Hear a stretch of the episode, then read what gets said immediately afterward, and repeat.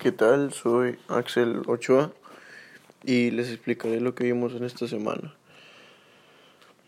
Bueno, en esta semana vimos medidas de posición, que son los cuartiles, los quintiles, los deciles y los percentiles.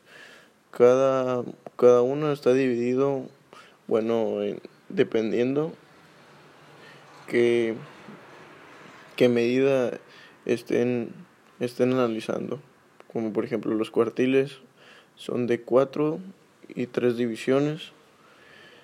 Y bueno eh, todos estos tienen un objetivo en común que es calcular el, la variable dependiendo del porcentaje de la estadística.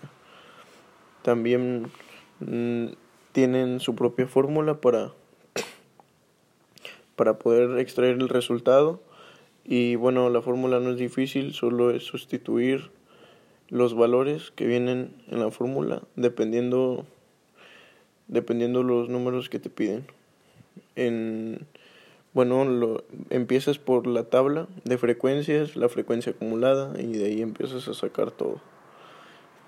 Solo es sustituir los valores de las frecuencias y todo eso por el, la fórmula cada, cada cuartil, decil, porcentil, bueno, son valores que dividen a porciones iguales a un conjunto de datos ordenados.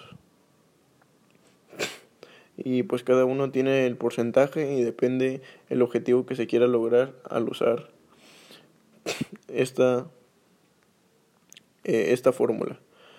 Y bueno, muchas gracias.